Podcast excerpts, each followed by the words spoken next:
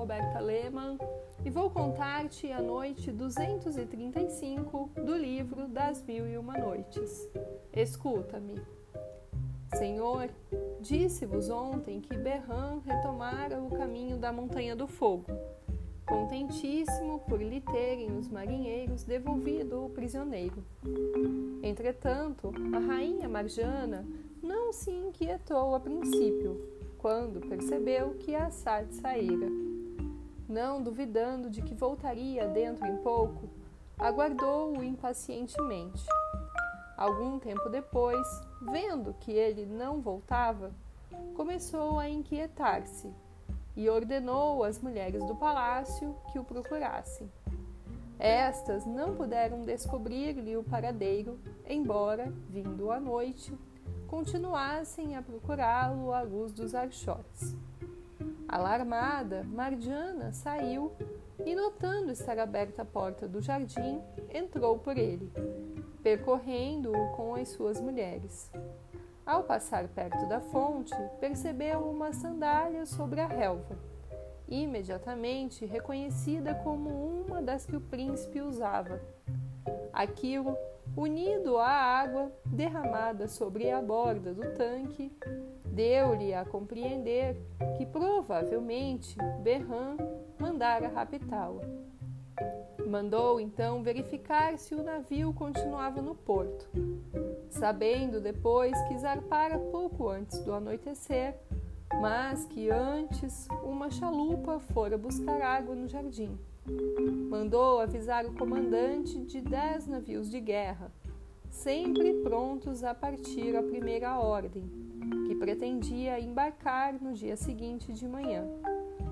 O comandante fez os seus preparativos, reuniu os capitães, os demais oficiais, os marinheiros, os soldados, e tudo ficou pronto à hora desejada. A rainha embarcou, e quando a esquadra se achava em alto mar, declarou ao comandante: Quero que persigas o navio mercante que partiu do nosso porto ontem.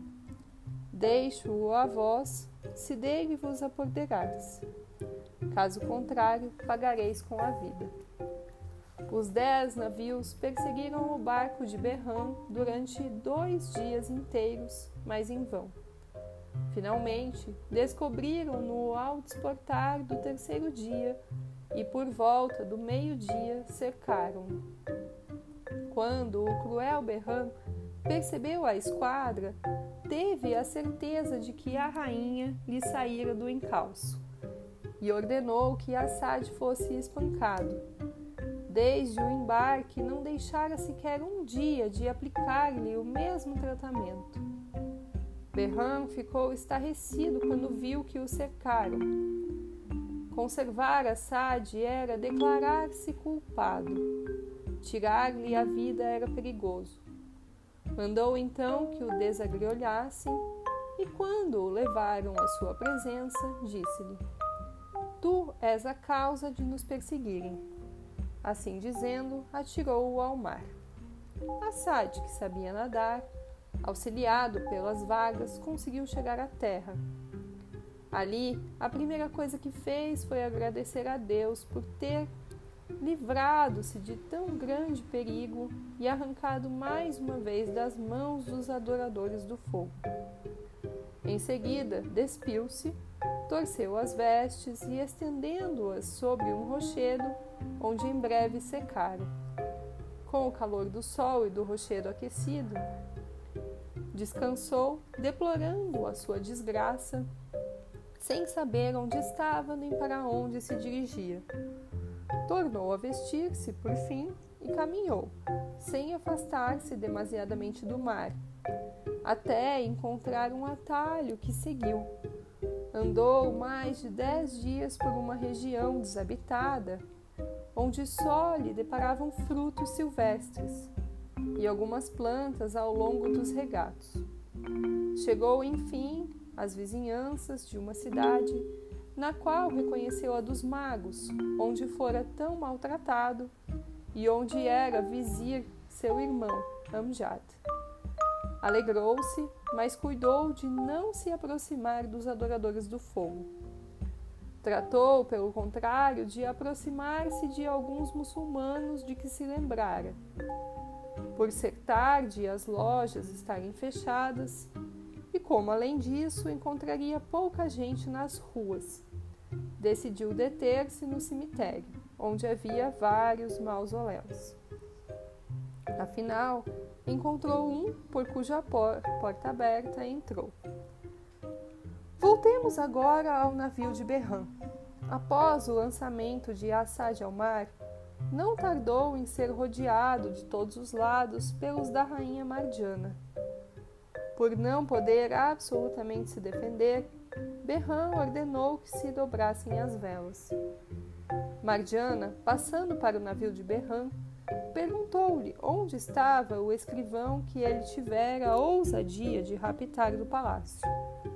Rainha, respondeu-lhe Berram, juro-vos que não está no meu navio. Podes mandar procurá-lo e vereis que sou inocente. Mardiana mandou cuidadosamente revistar o barco, mas não foi possível descobrir o homem a quem ela amava tão apaixonadamente. Esteve a ponto de matar Berram, mas dominou-se, contentando-se em confiscar-lhe o navio e a carga, deixando-lhe apenas uma chalupa para que ele e os seus homens pudessem alcançar a terra. Berram, acompanhado dos seus marinheiros, chegou à cidade dos magos na mesma noite em que Assad se havia detido no cemitério.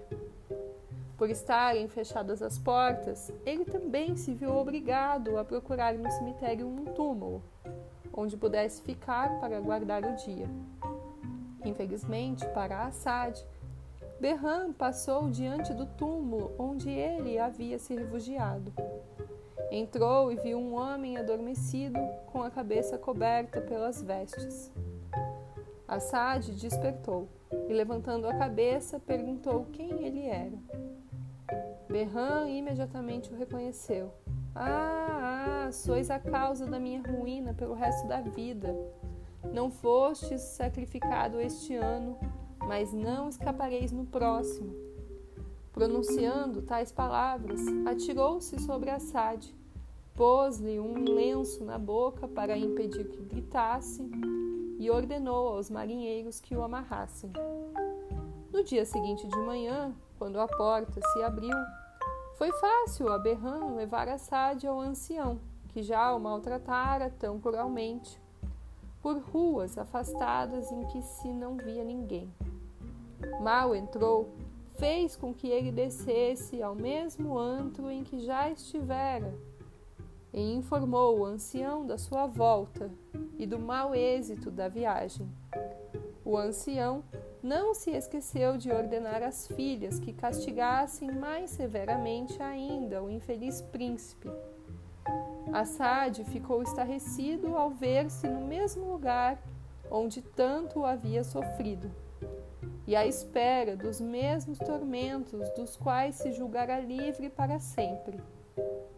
Começou a chorar o seu triste destino, quando viu entrar Dostana com um bordão um pão e uma tigela de água.